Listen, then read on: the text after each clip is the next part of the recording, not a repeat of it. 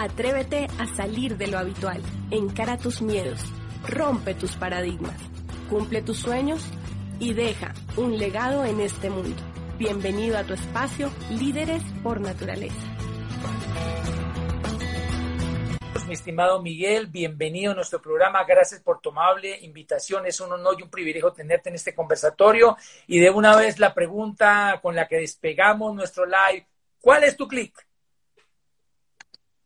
Pues mira, mi clic es un clic, eh, yo le llamo saltos, porque mi vida se ha compuesto, se ha compuesto de saltos o de clips, evidentemente no. Eh, y todo, pues, eh, es increíble porque mucha gente dirá, ¿y es posible que pase eso así, no? Bueno, pues mira, mi primer salto fue a los cinco años. Mi primer clic fue a los cinco años. ¿Por qué?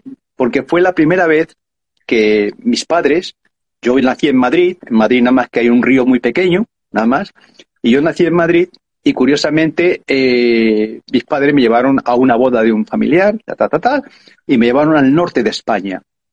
Y yo eh, vi el mar por primera vez, fue tan grande el impacto que vi, que aquello quedó tanto dentro de mi corazón como en mi alma, y eso repercutió luego en mi vida profesional también y en otras cosas de mi vida, ese impacto a los cinco años. Increíble, ¿no? Increíble. Entonces, bueno, básicamente eso fue, digamos, mi primer clic, ¿no? Mi segundo clic, la culpa la tuvo mi abuela Petra. Mi abuela Petra vivía en aquella época, bueno, eh, eh, yo nací eh, después de la guerra de la guerra civil española, en los años cuarenta y tantos, y mi abuela vivía con nosotros, con mis padres y con mis hermanos, pero ella es la que se ocupaba de todo, ¿no? Y ella, a partir de yo empecé ya a estudiar a los 10, 11 años que empecé el bachiller, ella fue la que realmente me inculcó en mi mente también la importancia que tenía, de alguna forma, la responsabilidad o la fuerza de voluntad en un ser humano. O sea, ella me premiaba en, cuando yo venía del colegio, porque a mí no es que no me gustase estudiar, pero bueno, no era para mí algo así que muy agradable, pero ella me fue poco a poco comiendo la cabeza, me daba algunos eh, chuches, algunos caramelos, algunas cosas al final de semana, o, o sea, ella fue la que me fue metiendo en el mundo, en mi mundo, que, la, que de alguna forma que el tener fuerza de voluntad en la vida te lleva a cualquier parte. O sea, tener eso en la vida te lleva a cualquier parte. Y esa fue, digamos, mi segunda clic que me dio mi abuela, que nunca lo olvidaré, evidentemente, porque para mí fue increíble, ¿no? Eh, el tercer clic, bueno, eh, fue cuando yo acabé mi bachiller y entonces mi, mi padre me dijo, bueno, pues yo tenía bastantes habilidades manuales, ¿no? En, en, casa, yo arreglaba cosas en casa y tal. No sé. Y entonces mi padre, pues, me, me dijo, bueno, que ¿Qué vas a estudiar? Vas a estudiar ingeniería, me imagino, porque tú te manejas muy bien en cosas de, de, técnicas y tal. Digo, sí, sí, papá. Ah, pues vas a estudiar ingeniería industrial. Digo, no, no, no, no. Ingeniería náutica. Náutica. Pero si, si aquí no, tú náutica, ¿por qué? Pues si aquí nada más que hay un río en Madrid. Digo, pero tú tienes la culpa porque tú a los cinco años me llevaste al mar y lo llevo conmigo todavía. Y voy a estudiar náutica, ingeniería náutica. Ah, bueno, vale, como tú quieras. Eso fue, digamos, mi, siguiente paso. Ahí me tuve que marchar de Madrid a, estudiar al norte, a Santander, que es donde está Puerto de Mar y estaba la escuela de náutica e ingeniería. Y bueno, ahí estudié y tal, pero mm, tuve también la oportunidad ya a los 18 años de encontrarme con Pilar en el camino, porque ella era de Santander, del norte de España, yo era de Madrid. Y bueno, pues nada, nos hicimos amigos y tal. Y bueno, Así pasó el tiempo, ya estaba, empezó a estudiar Derecho. Total, que en aquel momento, pues bueno, ella realmente eh, se fue a estudiar Derecho a Madrid, yo me quedé en Santander y lo veíamos de tarde en tarde. Pero ya cuando yo acabé, digamos, mi graduación, en lo que estaba estudiando, la ingeniería náutica, y me tenía que hacer prácticas, ya entramos en una relación más, más cercana, ¿no? Total que, bueno, yo hoy entendí, eh, bueno, empecé a entender la diferencia que hay entre tener un capricho con una mujer bueno, tal, lo que me gusta, no sé cuánto, a tener amor a una mujer. sea, eso para mí cambió un poco, o sea, eso no lo entendía al principio, pero eso fue. Total que, bueno, yo acabé ya mi, mi licenciatura en la ingeniería náutica, tal, a los 22 años, y fue cuando la propuse casarnos. Entonces, bueno, ella me dijo que sí, claro está. y nos casamos y llevamos ya 57 mm, años de matrimonio. Wow. Felices, felices, de verdad. O sea, fue maravilloso. ha sido algo increíble, increíble, increíble. Bueno, eh, eso, digamos, fue mi recorrido de ingeniería. Trabajé con unas compañías americanas, con los Reynolds Aluminum en Estados Unidos. Eh, me encargué de su flota, tenía una flota de muchos barcos mercantes y tal, y hacía la inspección de sus barcos y todas estas cosas. Navegué en algunos momentos también con ellos. Y básicamente fue un poco, eh, casi seis años trabajé con esta compañía tenían, bueno, me trataban muy bien los americanos, vivíamos en Corpus Christi. Y aquí después de aquello, pues eh, Pilar, claro, vivía en Madrid, porque yo luego a veces salía a navegar y tal. Bueno, entonces eh, ya vino pues el primer hijo a los dos años y, pico de casarnos, Miguel, luego vino Daniel en el 71 y luego ya vino Rafa. Ah, no, antes de venir Rafa, en el 71 yo decidí que tenía que dejar aquello. Porque aquello me, me mantenía fuera de mi familia, de, Pilar y de mis hijos, y no los veía. entonces, bueno, dije, nada, me voy para España y tal. Entonces comencé a trabajar en la ingeniería petroquímica. Eh, ¿Por qué? Pues porque, bueno, era una compañía americana también, la Forster Wheeler, que era una compañía muy, muy fuerte, se dedicaba a petroquímicas. Y bueno, pues allí entré pues, como un ingeniero más y empecé a trabajar, hacía inspecciones, todas estas cosas. Y curiosamente, mmm, como a los año y medio de estar trabajando allí, eh, y ya, había, ya habíamos diseñado algunas petroquímicas, regalado, bueno, muchas cosas. En Colombia también, hacemos cosas allí. Pero bueno, eh, curiosamente un día me dice Pilar, oye, ¿por qué no me acompañas? Pilar es de letras, yo soy de ciencias, ¿no? O sea, cuadriculados, los de ciencias, ¿no? Sí, sí, sí. Total que me dice Pilar, ¿por qué no me acompañas a, a, una conferencia que van a dar en un hotel de aquí de Madrid y no sé cuánto, para aquí, para allá?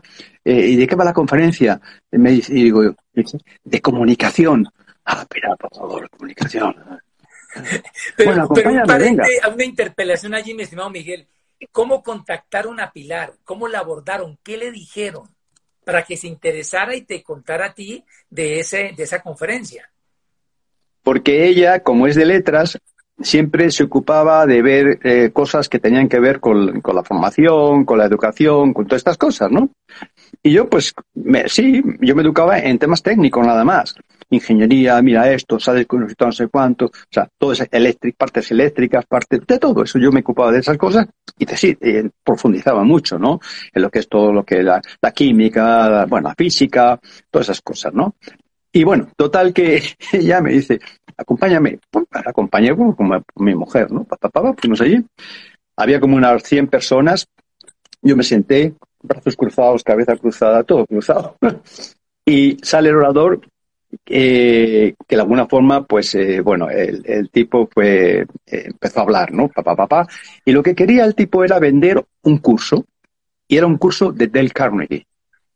Entonces, empezó a hablar y a comunicarse, tal, y yo empecé a soltar mis brazos, empecé a tomar otra posición, escuchando con las oídos. En la punta de la silla, atento. En la punta. Total que después de aquello, eh, cuando acaba la charla, me mira Pilar y me dice, bueno, ¿qué te pareció todo esto, Miguel? Digo, ¿cómo que me que pareció, Pilar? Que yo iba a hacer ese curso. ¿Haces ese curso? Sí, sí. Eran seis meses, cuatro horas, todos los lunes. No, era todo un diplomado, pues. Sí, sí, no. Hice ese curso, no solamente lo escuché, sino que lo practiqué, que eso es una de las cosas que la gente a veces no hace, ¿no? Lees un libro y, ¡ay, qué bueno! Tal. Y total, que bueno, después de aquello, tú fíjate lo que hace el tener un curso de este tipo, aplicártelo en ti, o sea, que salga natural de ti, de tu boca, la forma de comunicarte, la forma de hacer las cosas, tal, que el director general de la Foster Wheeler me dice, porque ahí era todo petroquímica. Me dice, oye Miguel, ¿te interesaría un proyecto diferente a este? Que no tiene que ver nada con la petroquímica, que es lo que hacían ellos, nada más. Digo, bueno, sí, ¿de qué va? Dice, ¿te interesaría ir a Japón? Porque quieren, quieren un asesor en temas, digamos, eh, para una fábrica hispano-japonesa que se va a montar en España y tú tendrías que llevarte 30 ingenieros recién salidos de la escuela a Japón durante seis meses para que aprendan los procesos de aquellas fábricas y luego, pum, vengan para acá. Y dije yo, oye, fantástico, ¿por qué no voy a ir? Tenía un o sea, me tenía que ir por lo menos tres años, tres años. O sea, ellos me, no, no trabajaba con ellos, sino que era asesor de, de esta, de llevar a todos estos chicos y tal, ¿no? Y luego en la fábrica, pues también hacer el seguimiento hasta que ya la fábrica funcionase. Total que me fui a Japón y no te puedes imaginar lo que yo aprendí en Japón. Al principio, bueno, todo me chocaba, no tenía que ver nada con nosotros, con los latinos, y, era algo increíble, ¿no? Ellos entramos a las 8 de la mañana, hasta las 5 de la tarde o así, pero los japoneses que luego trabajábamos también con ellos juntos en la fábrica y eso, ellos iban a las 6 de la mañana, no a las 8, iban a las 6 y había unos campos grandes de tenis, de béisbol, de todo, y ahí jugaban y jugaban y tal. Y luego cuando ya entrábamos, antes de entrar a, hacer el trabajo profesional, curiosamente, pues eh, eh, se reuníamos, nos reuníamos todo el, equipo, ¿no? Con, yo con mis 30 chicos que estaban allí, ingenieros, jovencitos, todos ellos y tal, y con el grupo japonés, hablábamos en inglés en este caso, y entonces allí todo el mundo nos juntábamos, todos nos abrazábamos, todos unos con otros, y decíamos, hoy va a ser el mejor día, hoy vamos a conseguir todo. Bueno, era, era increíble, ¿no? Salíamos con una energía a la fábrica y todos, chicos, ¿no? A mí, otra cosa que me pasó muy curiosa que aprendí yo de esta gente de los japoneses, hice muchos amigos allí, claro, fue que ellos trabajan en departamentos abiertos. Ellos no trabajan eh, con despachos y tal, el director. Pero a mí me pusieron un despacho. ¿Ya? Y un despacho al lado, sí, un despacho al lado del director ingeniero que iba a trabajar, o sea, que estaba en colaboración conmigo y con el equipo, que japonés, ¿no? Nakajima, no Nakajima, no, Nakajima es otro. Eh, Asami-san. Y entonces, eh, pues nada, estaba allí, charlábamos, íbamos para la fábrica. Y curiosamente me dice, eh, yo me di cuenta que el primer día, cuando yo acabé la sesión, me marchaba, vi que había un cubo allí, un cubo, una fregona y tal, en, al lado del despacho, y digo, bueno, vendrán a limpiar. Bueno, pues al día siguiente vi y estaba ahí el cubo todavía. Y digo, pues vendrán a limpiar y lo quitarán. Y por la noche seguía el cubo. Entonces al día siguiente le digo, oye, Sami-san, eh, las limpiadoras dejan, ¿por qué me dejan a mí el cubo ahí? Dice, no, Aguadosan, no, es para que tú limpies el despacho cuando te vayas. Claro, qué bueno eso aprendí cosas que no te imaginas. Luego aquello, aquello, bueno, luego ya lo que es el proceso, aprendí cantidad de cosas, trabajo de equipo, lo que es la responsabilidad, lo que es el compromiso, o sea, una serie de cosas impresionantes. Y además me regaló, me regaló la Sami-san, me regaló un libro que es el, el libro del Kaizen.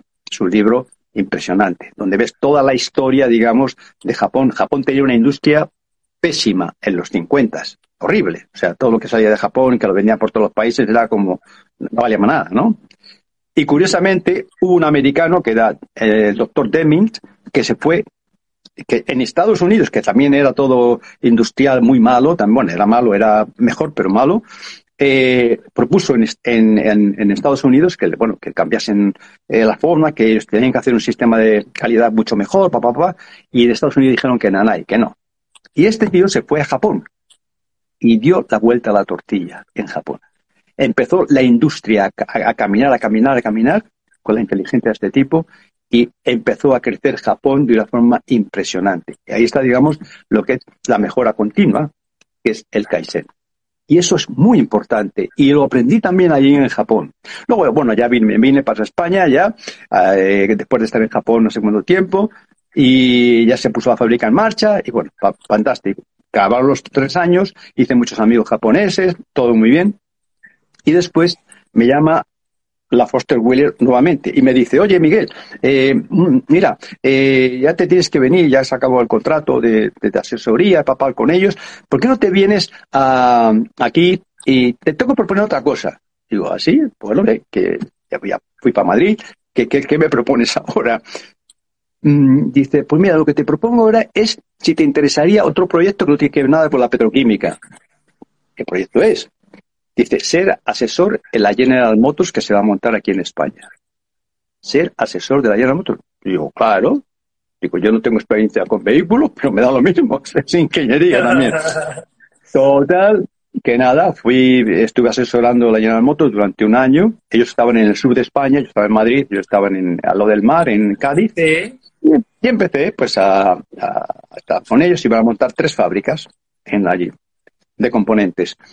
Y bueno, pues nada, estuve con ellos y al año ya viene uno de los directivos de, de Estados Unidos, que también se iban a quedar con nosotros durante un tiempo, y me dicen, Miguel, ¿por qué no te quedas con nosotros? porque yo tenía que hacer todo el estudio de todo el proceso, de toda la maquinaria que había que comprar en España para hacer los procesos y todas estas cosas. Y dije, bueno, pues bueno, depende, voy a hablar con mi mujer. Y nada, Pilar me dijo, vamos para adelante, Miguel, vámonos al lado del mar. Pues a mí me apasionaba el mar, pues también era un factor importante, ¿no? Claro. Sí. Bueno, total que ya nos fuimos para, me fui para, para allá, para el sur de España, allí, y realmente eh, fue una etapa, empecé en el año 80, eh, el curso de Dale Carnegie le hice en el 76, esto fue en el 80, y curiosamente, eh, pues nada, empezamos a, empecé a trabajar con ellos ya como director de ingeniería en la fábrica de una de las fábricas que estaban allí. Y muy bien, de nada, iba mucho a Estados Unidos, eh, tenía mucha relación con ellos y tal. Total que, efectivamente, pues nada, todo bien. Y durante ocho años, más o menos, estuve con ellos 11 años, pero durante 8 años, más o menos, pues pues eso, el montaje de la fábrica, y venga, y los procesos y tal y cual, llevado toda la, muchas cosas, ¿no? Con lo cual, evidentemente, eh, llegó un momento, me, me, me, empezaron de cargos, ¿no? Fui el superintendente de fábrica, luego me pasaron también a ser, bueno, varios cargos, ¿no? Y curiosamente hice algo muy importante, y es que me compré un libro una vez que se llama La Meta. La Meta la escribió un señor que se llama el doctor Gol, que es israelita. Y más o menos tiene que ver un poco con la, también con el tema de, de la mejora continua, en, entre comillas, ¿no? Me leí ese libro, me llamó la atención porque era un libro muy efectivo para la industria, en este caso, ¿no? Era muy motivante, pero también aprendía mucho de industria. Y entonces ese libro me lo leí y al poco tiempo, o sea, yo creo que las cosas no ocurren por casualidad, se ocurren por causalidad, ¿no? Ah, veo en el periódico un curso que se iba a hacer por el doctor Gol en España, en Madrid. Y yo, joder, pues yo tengo que ir ahí a ver ese curso. Entonces, bueno, hablé con el director general de la General Motors, mira, hay un curso y tal y cual. En la General Motors, como trajimos los procesos americanos, que eran horribles, horribles me refiero en sentido eh, de, tenían unos estocajes de tres meses eh, para sustentar a las empresas y todo esto. Bueno, total que ahí eh, yo hice el curso y me llevé a otra persona conmigo. Ese curso duró dos semanas. A las dos semanas volví y cambié la fábrica. La cambié entera. O sea, lo que aprendimos con aquel curso de la meta fue que realmente teníamos que de alguna forma empoderar a los empleados. No exigirles a los empleados, sino empoderar al empleado. No decirle, no, tú tienes que hacer esto, tú tienes que hacer esto, tú tienes que hacer aquello, tú tienes que hacer esto. No, no, que va. Y quieres creer que en, en seis meses nos quitamos todo un estocaje que valía millones porque ya fabricábamos just in time. O sea, se hace y sale, se hace y sale, no se acumula nada en la fábrica. Bueno, me dieron una serie de reconocimiento a la empresa, Total que bueno, ya a los ocho años ya sí, todo iba bien y tal. Yo ganaba, pues fíjate, te hablo del año 88, yo estaba ganando más o menos en ese momento en España como unos 90 mil dólares más o menos, año 88, que era, dinero. Más coches de, coches de empresa, podía, tomar los que me diese la gana, este, el otro y tal, era gratis para mí, ¿no? Tenía mi propia casa, una un chalet al lado del mar, con dos, con dos mil metros cuadrados de parcela, de terreno, con una, un chalet precioso. Bueno, todo eso estaba mis hijos iban a buenos colegios y tal y cual, pero en el 88 me pasó algo que aprendí de otro gran maestro que tuve, que fue Miguel Ángel Cornejo, que, es, que era mexicano. mexicano, este, claro. Este hombre, bueno, después nos dio muchas charlas, conferencias de liderazgo, ¿no? Eh, cuando estaba ya en el negocio de agua, ¿no? Pero aprendí de él lo famoso que dice, retírate, renuévate y regresa. Es decir, tienes que afilar el hacha, tienes que reflexionar de cómo van las cosas. Y curiosamente yo me puse a reflexionar en el 88 y me di cuenta que ya sabía el final de mi película, si seguía haciendo lo mismo.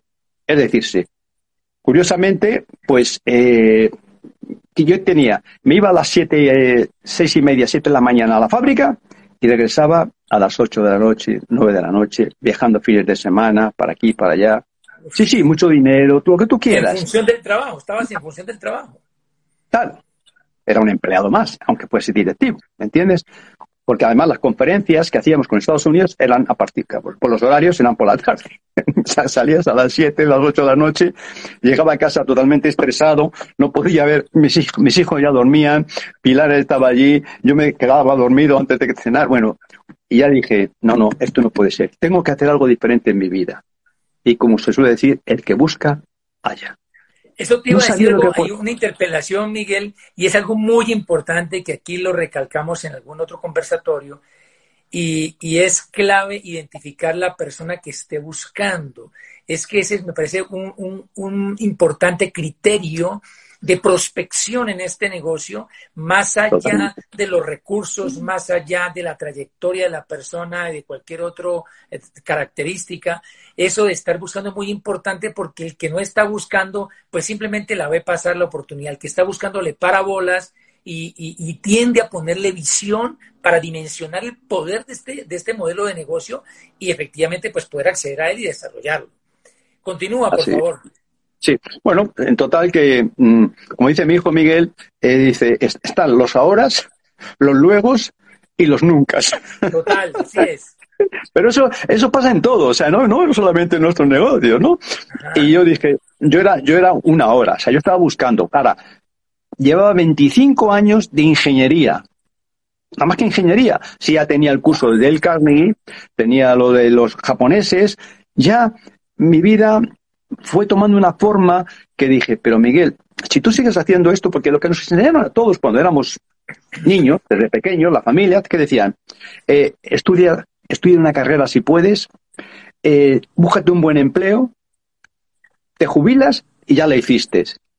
Y te jubilabas aquí a los 65 años. Y yo ya pensé en ese año 88 O sea, que yo tengo que esperar hasta los 65 años sin tener vida. Porque sí, gano dinero, eh, tengo la familia, pero yo es que no disfruto de mi familia. Yo toda semana no veía prácticamente a mis hijos, ni a Pilar, ¿sabes? Cuando llegaba. Y luego los fines de semana es cuando yo dormía un poco, si no, no viajaba por otros países.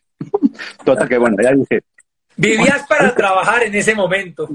Sí, y digo, bueno, a ver qué hago y qué hago y tal, y qué puedo hacer. yo, de, yo, de, emprendimiento no tenía ni idea, ni de empresa tampoco. O sea, no se me ocurría nada. No, Miguel, creo que hubo un clic que tú citas en un audio, un audio famoso que usamos mucho para impactar al nuevo y seguimiento que se llama, que se llama Con tu libertad comienza la nuestra. Comienza la nuestra. Un clic familiar que te hizo pensar en, ah. hacer un cambio.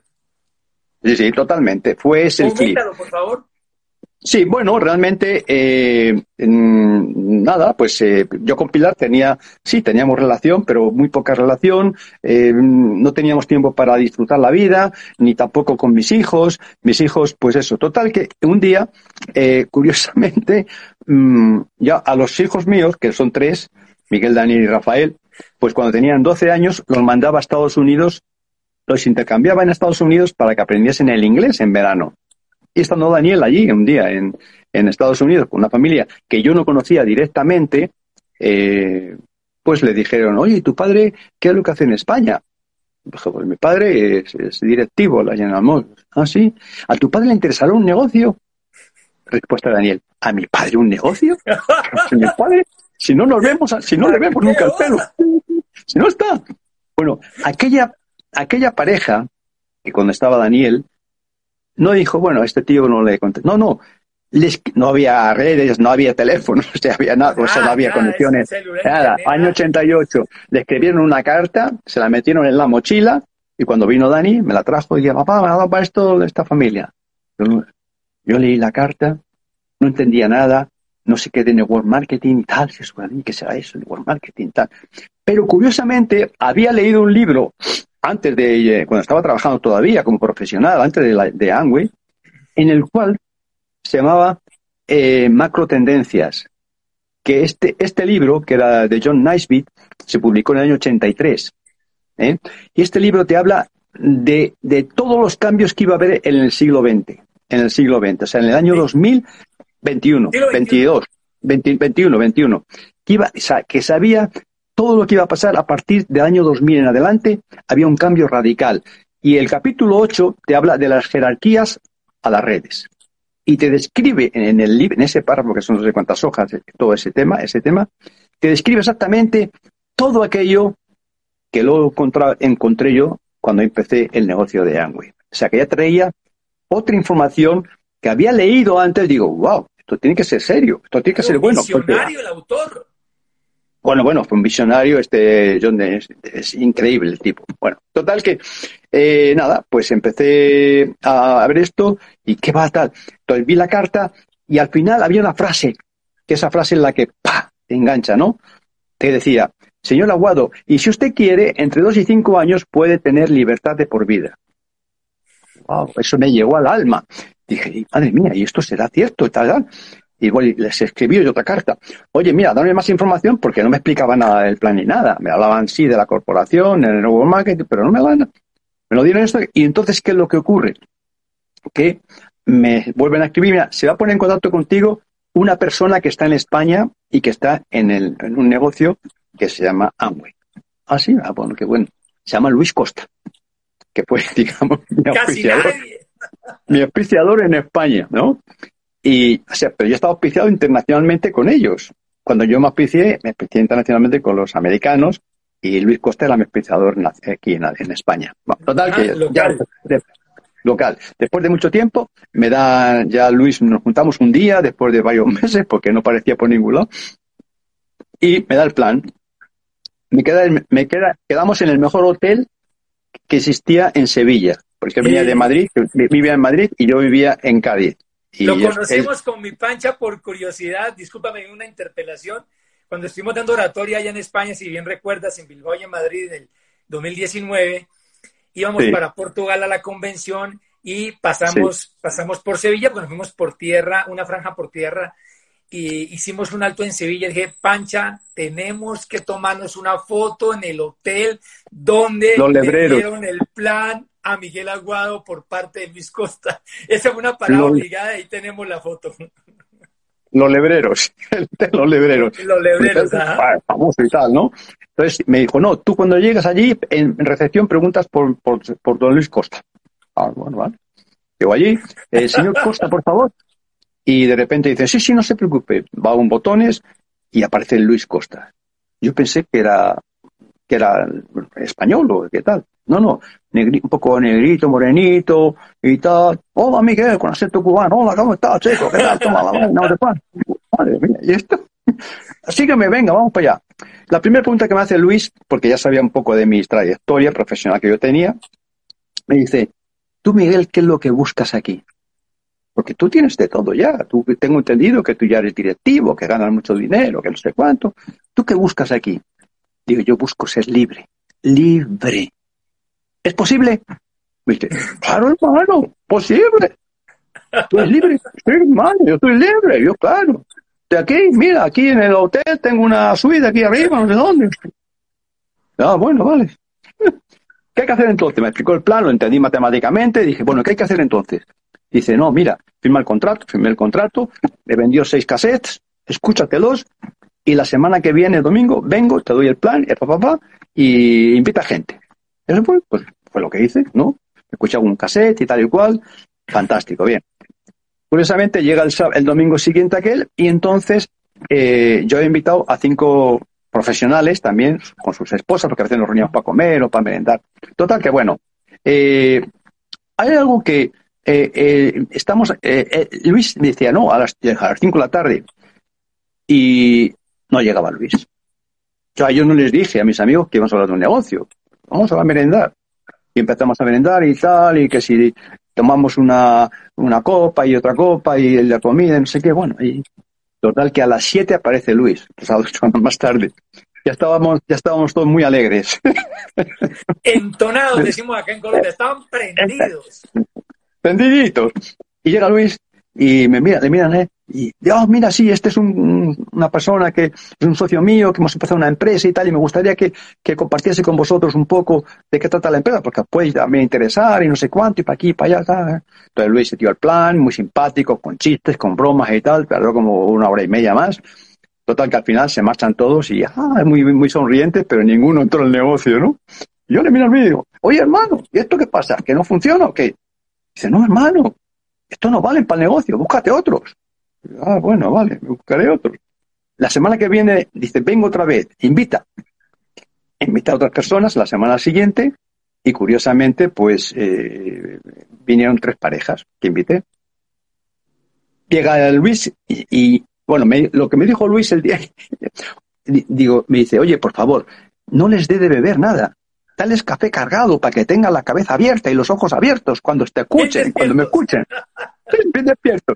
Total, que bueno, invita a tres parejas, viene Luis a tiempo, da el plan, pa, pa, pa, pa, pa, pa, pa, pa, pa, y le dice, mm", una, una de las parejas, ¡Wow! Esto es increíble, qué bueno, qué maravilloso. Yo que tengo cantidad de gente para aquí, para allá, pa. Firmó el contrato, ta, ta, ta, ta, ta, ta.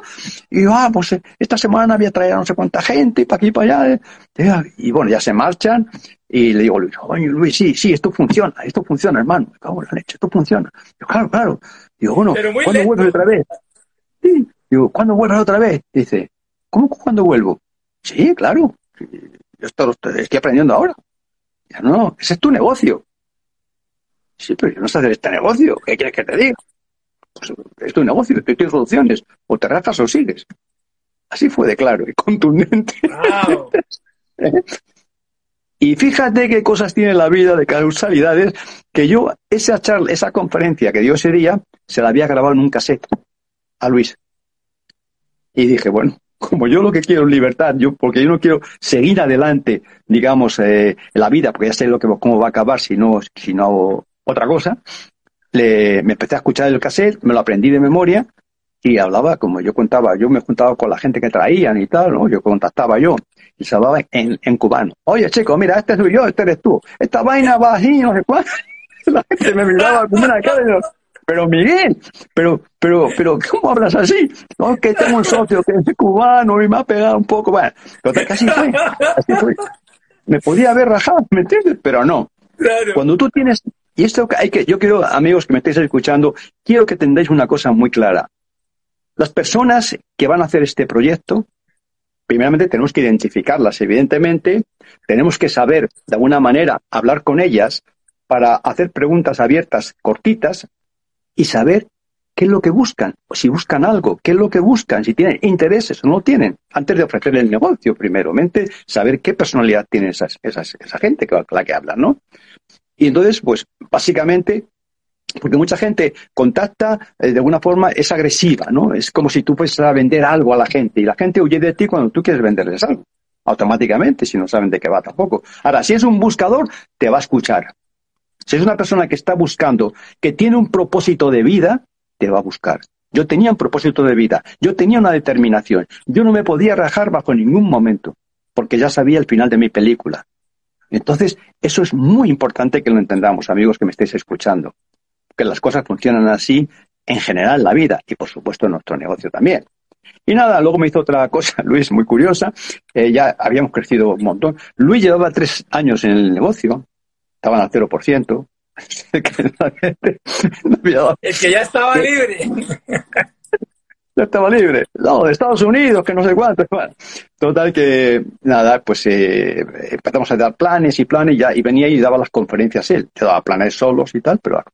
Entonces tenía que venir un día a una conferencia y había como 350 personas en la sala ya y estamos esperándole a las 8 de la noche y que son las ocho y cuarto y que Elvin no aparece y que son las ocho y media y que Elvin no aparece y, la gente ya estaba un poco nerviosa, ¿no? Hacía calor de más y, los, que más me conocían, oye Miguel, ¿pero qué pasa? ¿Qué, qué vamos a hacer y tal? Digo, no, que, que, venga Luis, pues yo esto, yo esto no, no lo hago.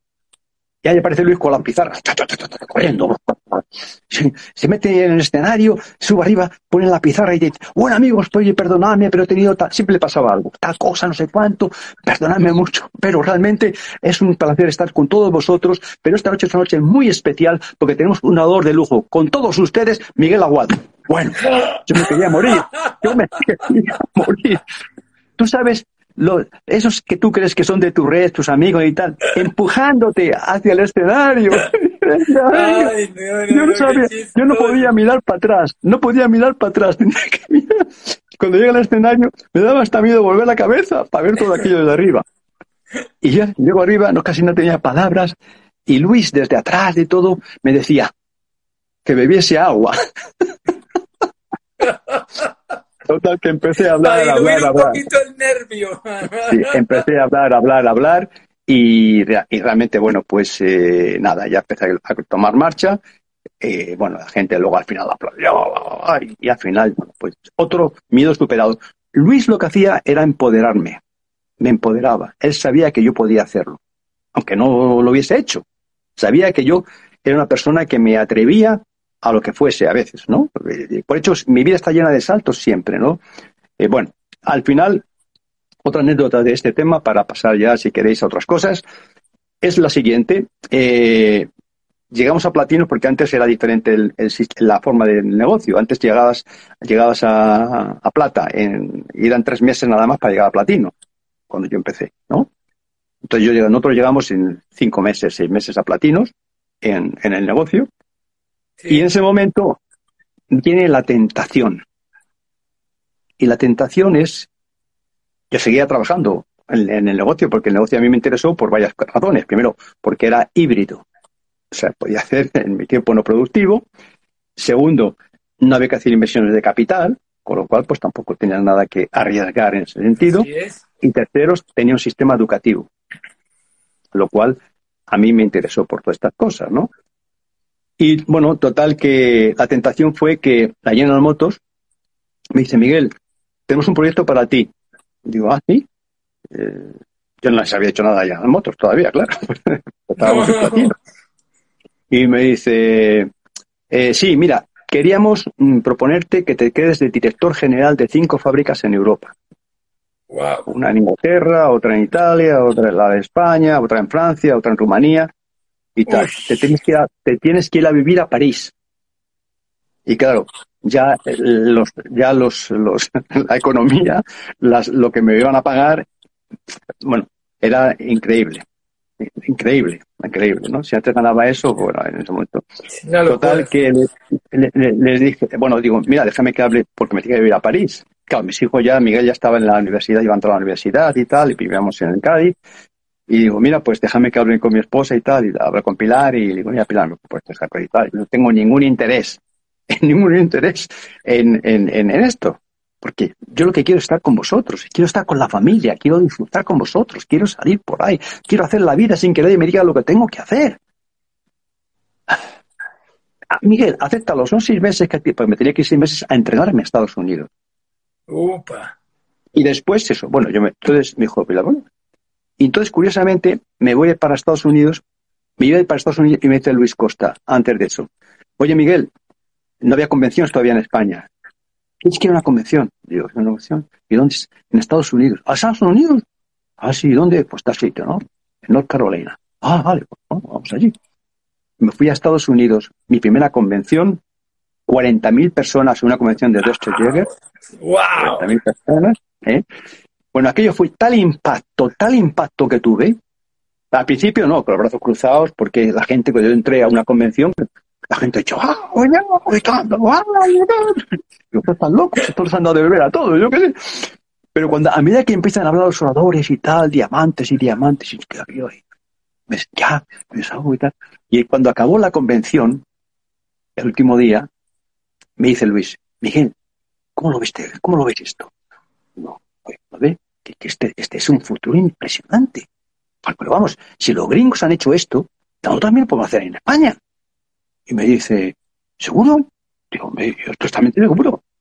¿Cuánta gente, Miguel, para hacer nuestra primera convención en España, tú crees que podemos meter 5.000 personas en Madrid, en el Palacio de los Deportes? Digo, claro, pues si lo han hecho los gringos, ¿por qué lo hacemos nosotros? nos dimos un abrazo fuerte, arriba de todo, de, estamos en la próxima parte del, de eso, un abrazo muy fuerte y dijimos, en dos años vamos a tener 5.000 personas para llevarles a la primera convención. ¡Wow! Nos equivocamos, nos equivocamos porque no fueron 5.000 personas, fueron 23.000 personas las que metimos en aquella convención. Y calificamos, calificamos cinco diamantes. Wow, o sea, fue impresionante. Dos años y tres meses. Y ya cuando me tenía que volver para España, para decirle a la General Motors que no querías, lo dije allí. Digo, mira, me encontré con el director general de allí y dije, mira, eh, de verdad que lo siento mucho, pero estoy realmente mm, no puedo dejar mi familia. Yo si quieres puedo seguir allí en Madrid, en el sur de en España, un tiempo y tal. Yo puedo recomendar a alguien más, otros ingenieros que tengo son muy buenos y si quieren y tal. Pero bueno, ya no acepté el cargo, que era un cargo multimillonario. Pero bueno, el dinero no da la felicidad. La felicidad es viene por otros caminos.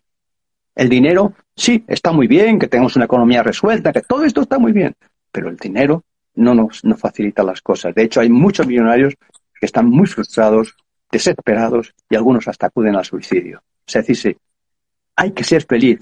Yo tengo un, lema en mi vida hace ya tiempo que muchas veces la gente me dice, Miguel, ¿tú cómo ves el, el trabajo del negocio?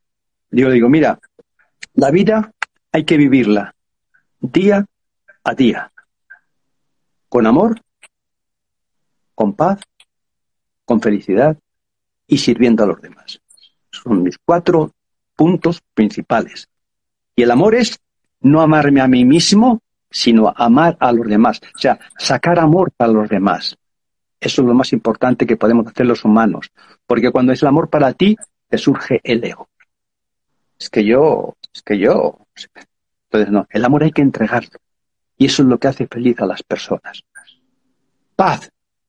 No seamos críticos, ni orgullosos, ni discutamos y tal y cual. Si procuremos limitarnos a ser tranquilos y a escuchar a las personas, etcétera, etcétera. Y luego, pues sí, dar opiniones, pero sin acritud.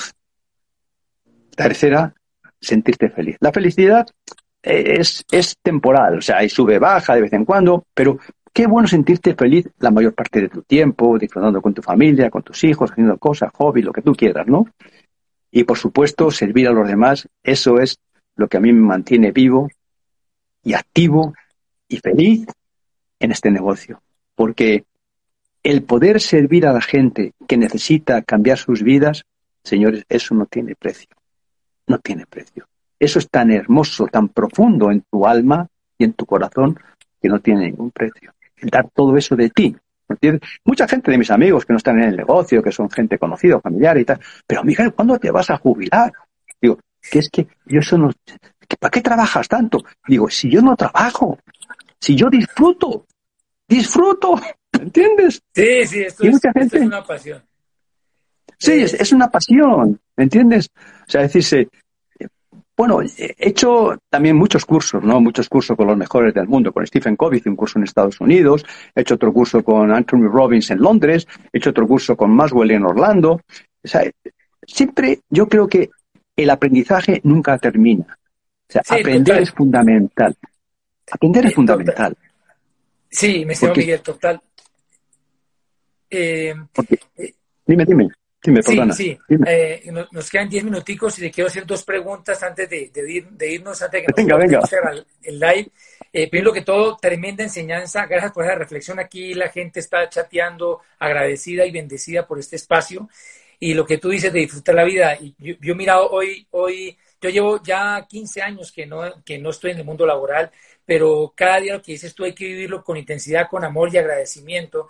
Y yo hoy estaba a 9 de la mañana, hoy miércoles 9 de la mañana, estaba en mi casa viendo el mundial, desayunando en mi cama. Dios mío, ¿cuánto vale eso, por Dios? haciendo alusión a lo que tú comentas de esa flexibilidad, de ese disfrute. Bien, eh, mi estimado Miguel, dos preguntas para terminar. Una pregunta que hicieron aquí y ya te hago la segunda. La pregunta que hicieron aquí, para ti, ¿qué significa la palabra libertad? Para mí libertad es, de alguna forma, poder dirigir tu vida de la forma que tú quieras. sin que nadie te diga lo que tienes que hacer. Para mí la libertad, la libertad es muy amplia. Por ejemplo, libertad para estar con tu familia, lo primero, ¿me entiendes? Pero, bueno, primero para mí es estar con Dios, lo primero. O sea, tener conexión con Dios, lo primero. Lo segundo, estar con mi familia, disfrutar con mi familia. Yo ya he recorrido con Angui más o menos unos más de 120 incentivos con Angui por todo el mundo. O sea, me conozco medio mundo, bueno, medio mundo no, más de medio mundo me conozco. Países de, de, Asia, de Japón, de Europa, de Latinoamérica, de todos los sitios. Hemos recorrido islas, bueno, impresionante. Y siempre hemos viajado con Pilar. Y a veces con mis hijos. ¿Mm? Ahora, eh, eh, eh, con mis nietos, a Orlando. Con mis nietos pequeñitos a Orlando. Bueno, eso, eso es increíble, ¿no? O sea, moverte así de verdad es algo impresionante. Y la libertad es, es, la libertad personal para hacer la vida que tú quieres, levantarte cuando te da la gana, acostarte cuando quieres. Hoy, por ejemplo, tú has tenido que levantarte muy temprano, a las 9 para ver el partido. Yo le he visto a las 5 de la tarde de aquí, ¿eh? que hemos ganado 6-0, hemos ganado. No, 7-0 hemos ganado. Sí. Al 7-0 a, sí, sí, a Costa Rica. ¿Entiendes? y nada, disfrutando con mis nietos viendo el partido aquí esta tarde, ¿no? Aquí en Madrid. o sea, increíble. Okay. Y luego está esa libertad, yo creo que es, es, lo básico, lo más importante que puede tener un ser humano. Y este negocio, familia, amigos que me estáis escuchando, lo tienes en tus manos. Créemelo, lo tienes en tus manos. Esto no se ha hecho simplemente para gente especial que tiene una carrera. No, no, no. Esto se ha hecho para cualquier ser humano que quiere cambiar su vida de verdad. O sea, que tiene un propósito de vida. No, hay que me gustaría. Eh, sí, hay que. No, hay ilusiones, ¿me entiendes? Que, que realmente sí, son ilusiones, te, te, levantan un poco, pero esas pasan rápidamente, las ilusiones, ¿no? Entonces, tienes que tener un sueño muy profundo, yo diría más un propósito, o sea, una misión en la vida. No solamente es, sí, quiero conseguir esto, quiero conseguir aquello, sí, pero ¿cómo es así? ¿Cómo yo quiero ser? ¿Cómo yo quiero que la misión de mi vida, cuál es la misión? ¿Cuál es la brújula que me marca el rumbo en mi vida? Yo siempre lo digo con la brújula como marino que soy, ¿no? Porque es que realmente eh, para mí la misión es la brújula, es lo que define tu rumbo, tu rumbo. Y luego está, evidentemente, cuando tú tienes algo claro que tú de alguna forma anhelas profundamente, surge lo que es la visión. Y la visión es ser capaz de trasladarte mentalmente, con tu mente y con tu corazón, a ver eso que tú buscas y vivirlo, vivirlo en tu mente, en tu corazón, porque eso lo que hace es, que hace que ya no lo veas desde tu momento actual, porque tu momento actual posiblemente te haga te incertidumbres. Cuando tú miras hacia el futuro, desde tu momento actual, eh, ves el futuro con incertidumbres. ¿Por qué? Porque tu pasado posiblemente te han ocurrido muchas cosas, como a todos, y eso te arrastra. Entonces, si tú te vas al futuro con tu mente y con tu corazón y ves todo eso que tú quieres sentir y vivir, evidentemente ya estás mirando desde tu futuro a tu presente. Y crees profundamente que tú eres capaz de hacer el camino. Deseamos de corazón que el tiempo que acabas de invertir contribuya a desarrollar el líder que por naturaleza está dentro de ti.